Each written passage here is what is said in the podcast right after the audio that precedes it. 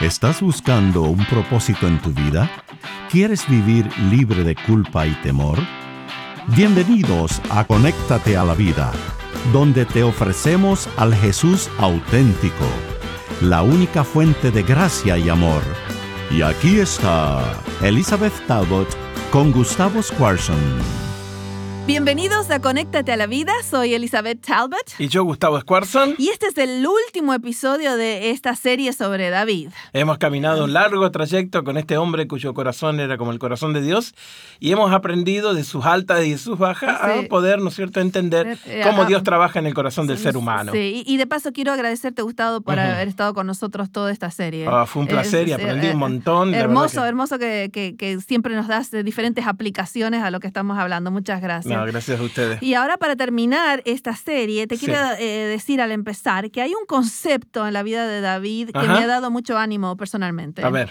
Este, es el concepto de que nuestras heridas pueden darle gloria a Dios. Wow, sí, es un concepto muy profundo. Muy profundo, ¿no? Porque yo he pasado por cosas difíciles y vi que a medida que pasaron los años, Dios pudo tomar esos momentos difíciles y hacer algo positivo con eso. Claro, eh, porque eh, uno le da gloria a Dios cuando alabamos su nombre, cuando su nombre es conocido, pero más que nada cuando ayudamos a alguien, porque el, el negocio de Dios, si me permitía esa palabra, es que las personas conozcan de su bondad, de su perdón. De su gracia. De su gracia. Y cuando Dios la aplica, entonces yo empatizo y le digo, bueno, esta herida yo la puedo aplicar para que a lo mejor fuiste abusada.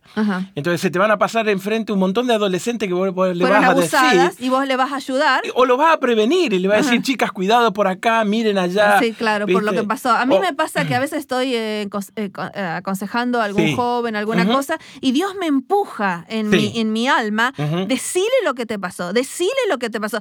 y yo estoy pensando, seguro que tengo que decirle todas estas cosas. Porque hay gente que dice, no, vos no me entendés lo que yo te estoy pasando. No, y yo le digo, sí, yo te entiendo. No, no podés entenderme. Y, entonces, a veces Dios me empuja a decirle lo que pasó. Entonces yo digo, sí, te entiendo porque me pasó esto y esto y esto. Y en lugares oscuros de mi vida, Dios los toma para animar a otra persona después. y, esa empatía le da gloria a Dios porque te metiste en el corazón de alguien que estaba pasando lo mismo, pero tu experiencia que, exacto, la, que la gracia de Dios en mi vida le da ánimo para la gracia de Dios en su vida. Nuestros milagros son para que otros también puedan recibir milagros. Ah, qué lindo. Sí. Me gusta eso. y, y, acá David este, va a tomar un desvío, ¿no? este, Va a tomarlo voluntariamente. A veces las cosas oscuras que nos pasaron fueron hechas que nosotros no, pudimos este, Controlarlas. Ni, pero muchas veces la parte oscura sí las pudimos controlar. Y en este caso. Y en este caso es uno de ellos. Él toma un desvío y Dios va a tomar esa flaqueza y va a ser una de las cosas más increíbles de esa flaqueza, ¿no? Oh, ok, a ver, vamos. Hemos estado siguiendo la historia de David en primera, eh, el primer libro y el segundo libro de Samuel.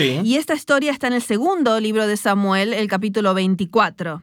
Pero también está en otro, en otro libro. Y lo quiero leer desde ese libro porque está un poquito más claro, quizás. Claro que sí. Y es Primera de Crónicas, capítulo 21 y vamos a empezar ahí, del primer versículo. Pero Satanás se levantó contra Israel e incitó a David a que hiciese un censo de Israel.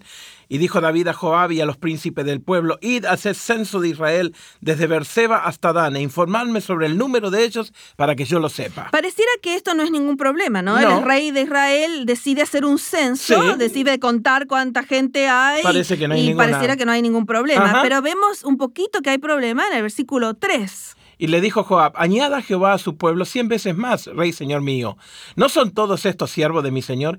¿Para qué procura mi señor esto que será pecado a Israel? Sí, ¿por qué va a ser esto pecado a Israel? ¿Por, qué, será pecado esto de, tomar un, censo? ¿no? A ver. Este, y bien interesante que después se nos va a dar más detalle. No, no tenemos mucho detalle de por qué se molestó Dios con esto, excepto que cuando vuelve dice que la orden del rey pudo más que Joab. Es como que Joab estaba tratando de decir Señor, todos estos de gente son siervos tuyos, pero, pero ¿por qué quieres hacer este pecado? ¿Y cuál era el pecado?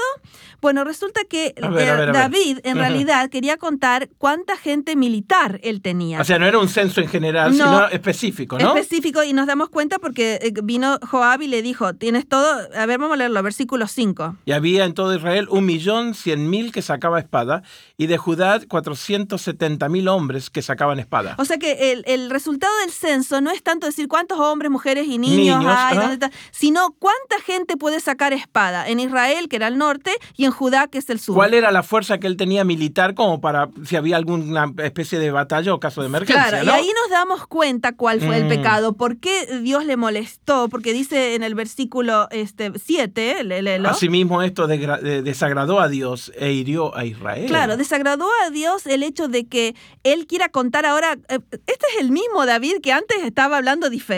Claro, es, el péndulo se le mueve, ¿te acordás? Cuando dijimos, no, Jehová peleó la, batalla. es todo de Jehová. Eh, Dios tranquilo, hay que dividir. Sí, sí, Jehová de los ejércitos con el que peleé con Goliat. Y de repente ahora él está contando su ejército. A, ver, a ver, con, qué cuento, ¿no? Sí, cuánta, y tenía una, una fuerza formidable porque dice que era un millón cien mil en un lado y, como 470 mil en, el otro. O sea que era un ejército inmenso, pero él es como que él quiere saber cuánta fuerza militar tiene. Como que la fuerza de Dios en este momento no, le parece suficiente. No, le parece suficiente, ¿no? Y entonces, este eh, Dios se desagrada y, le dice a David, y David le dice a Dios, sí, la verdad que he pecado, versículo 8. Entonces le dijo David a Dios, he pecado gravemente al hacer esto, te ruego que quites la iniquidad de tu siervo porque he hecho muy locamente. Sí, así que David dice, no, la verdad que eh, eh, inmediatamente se arrepiente, se ve que había aprendido del otro pecado grande que vimos en el otro programa y enseguida se arrepintió,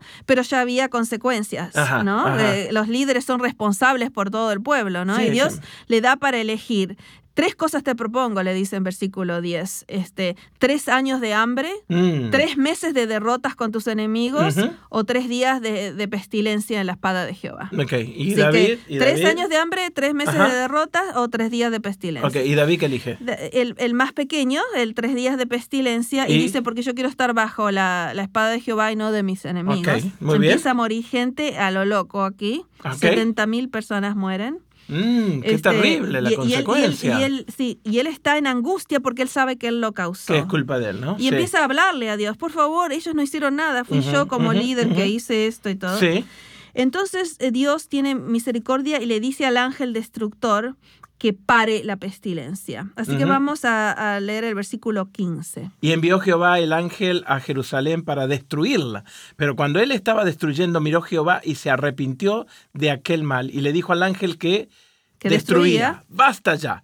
Detén, tu mano. Este, ¿Te acordás de otra historia donde Dios dice algo parecido? Detén tu mano. Mm, la primera que se me viene es Abraham. Claro, Abraham. ¿Te, acordás, ¿Te acordás en Génesis 22? Sí que a eh, Abraham Dios le pide que, que entregue su, su, hijo.